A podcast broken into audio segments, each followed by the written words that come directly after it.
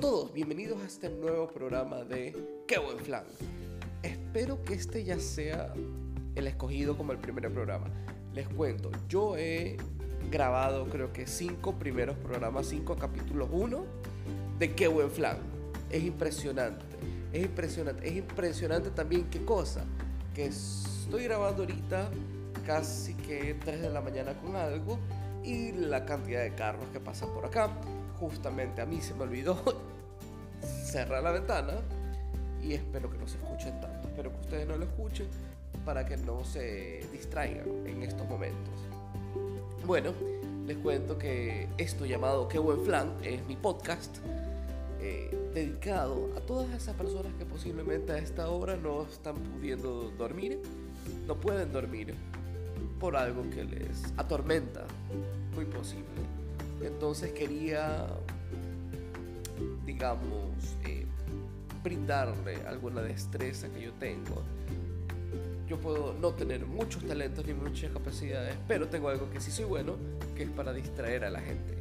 Entonces, si tienes algún problema, yo te puedo hablar de los malas que pueden ser las jirafas o adivinar costumbres tradicionales de los esquimales, para así hacer que tu cerebro se desvíe y te olvides por un momento de esa idea que te ronda la cabeza. Entonces, esta es la forma. Bueno, quiero contarte algo y quiero decirte algo para mí es muy importante. Eh, todos sabemos que en un proceso, ya sea de ruptura amorosa, de duelo, hay una parte muy importante que es el, el, quiérete dejémoslo en ruptura amorosa, porque siempre es la última, es la última fase, lo que tienes que aprender, eh, porque obviamente creo que si, mal no me equivoco y si mal no recuerdo, es tristeza eh, es negación, negociación, dolor, no crees que haya pasado nada, no quieres que haya pasado nada, ok, pasó, estás triste tratas de recomponer tu vida, casi siempre todos vamos al gimnasio con buenos resultados. Y tú estás bien feliz de la vida y vuelves a ver a esa persona y te das cuenta que todo lo anterior no era la solución, sino que la solución para recomponer tu vida es quererte a ti mismo. Si quieres ir al gimnasio, anda al gimnasio por ti mismo, no por otra persona, no por cómo te van a ver las otras personas.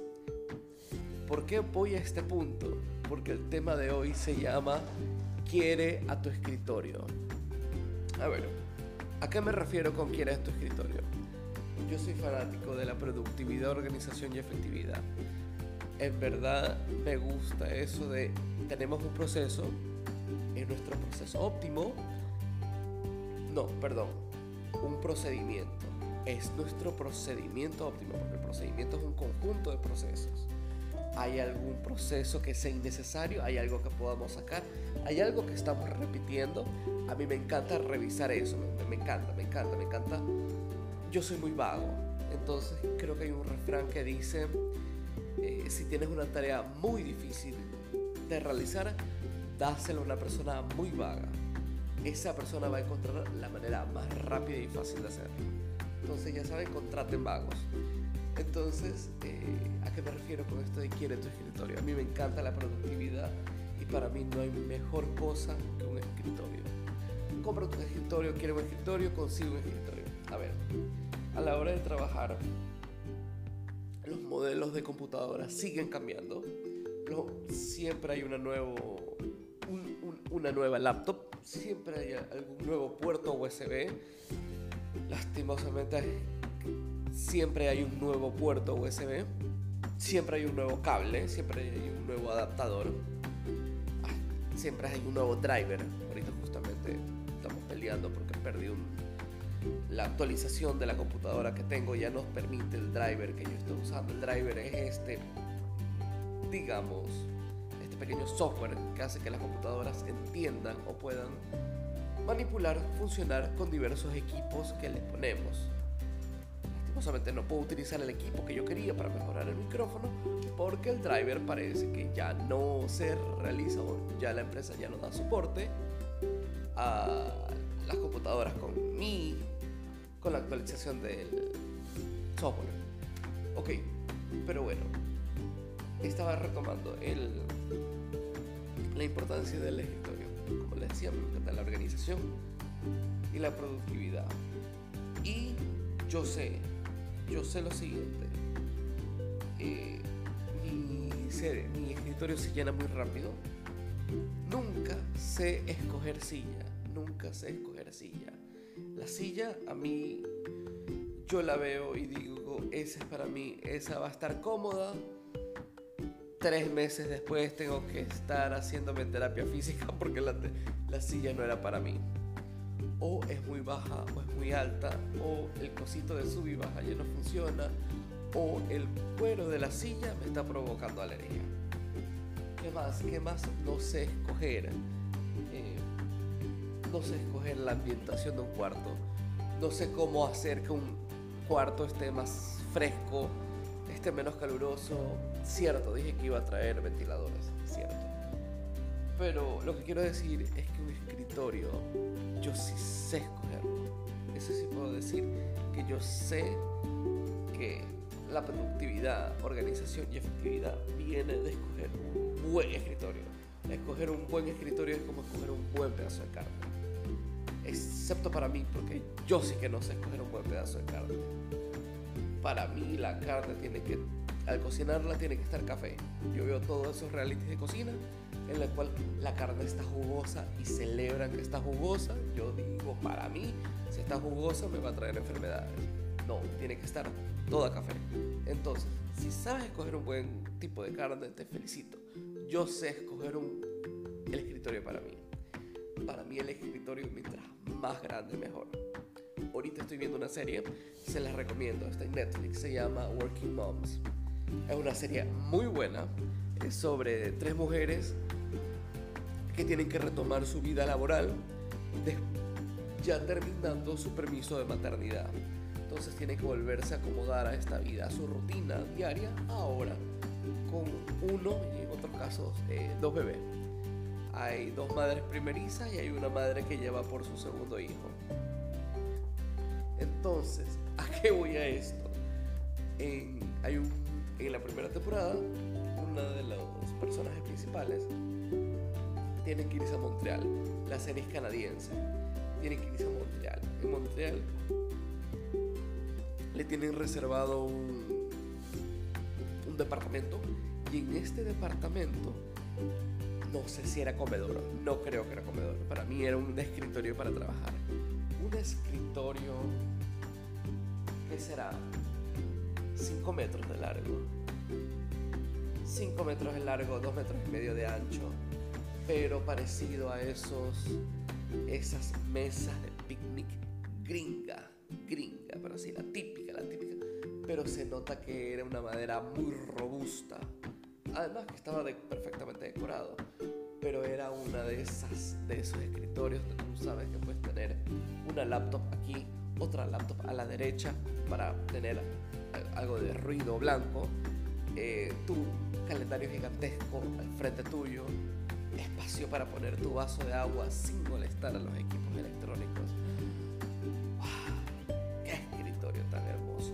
Y tú sabes que tú dices, ese escritorio es para mí. En ese escritorio yo puedo crear cosas lindas, cosas muy lindas. Entonces, esta es una de mis habilidades también. A mí que me gusta escoger de un escritorio. A mí me encanta. Estaba a punto de hacer la mímica a mí me encanta tener un escritorio, pararme de mi silla, poner cada mano al extremo, en la esquina de cada escritorio, de cada punta del escritorio. Sí, en la esquina de cada escritorio. Entonces, parece que estuviera formando eh, una A, por decirlo así, una V, una V invertida eh, con mis brazos. ¿Por qué? Porque esa es la típica pose de soy el jefe o es la típica pose de eh, soy Alejandro Magno que vamos a conquistar hoy. Me encanta esa pose, da muchísimo, muchísimo. Eh, como, digo, a mí me rellena la estamina, la energía, esa película que te pones en la cabeza de soy el jefe, encarguémonos del trabajo de hoy. Entonces simplemente tener esa pose en el escritorio correcto para mí es yo domino todo lo que está en mi escritorio y me encanta, me encanta. Me lo imagino ya sea yo puedo con la tesis que tengo en mi escritorio, yo puedo con el lunch que tengo en mi escritorio, yo puedo invadir el país en el mapa que tengo sobre este escritorio. Me encanta, me encanta esa idea del escritorio. Yo honestamente los prefiero de madera. Yo soy muy torpe y siempre siento de que un escritorio metálico me voy a cortar. Ese soy yo, si me gusta. Bienvenido sea. Yo prefiero los escritorios de madera. A mí me encantan los escritorios de madera. Eh, sí, este, este, es de madera. Este es de madera el escritorio que tengo aquí al lado. Me gusta. Yo con mi escritorio actual estoy feliz. Pero eh, podría ser más grande. Lo siento escritorio, discúlpame. Sé que no debería hablar esto al frente tuyo. Pero es verdad. Nosotros sabemos lo que queremos, sabemos cómo somos. Si sabes cómo eres, eso es lo más, algo más lindo que podemos encontrar en este quinto paso que les mencionaba al inicio quiérate a ti mismo. ¿Por qué? Porque tú sabes que quieres y algo que aprendí en mi tesis, que es la parte que se llama alcance, que es una cosa muy importante al momento de hacer tu tesis, que es definir el alcance. El alcance que es, el alcance engloba qué es, qué abarca el tema de tu tesis y más importante, qué no abarca. Entonces, en el tema de escritorio, yo sé qué escritorio quiero y yo sé qué escritorio no quiero. Yo no puedo con los escritorios que son muy finos. Eso que entra un monitor, una, una ¿cómo se llama? Una impresora muy, muy flaca. Yo no puedo, yo no puedo. me siento muy comprimido, me siento en una lata de atún. Yo necesito que mi escritorio parezca, que mi escritorio me vea como una hacienda como un campo, una finca lista para ser plantada. Yo necesito eso de ahí. Yo necesito que el escritorio evoque eso en mí. Y me encanta saber qué quiero, qué no quiero en mi escritorio.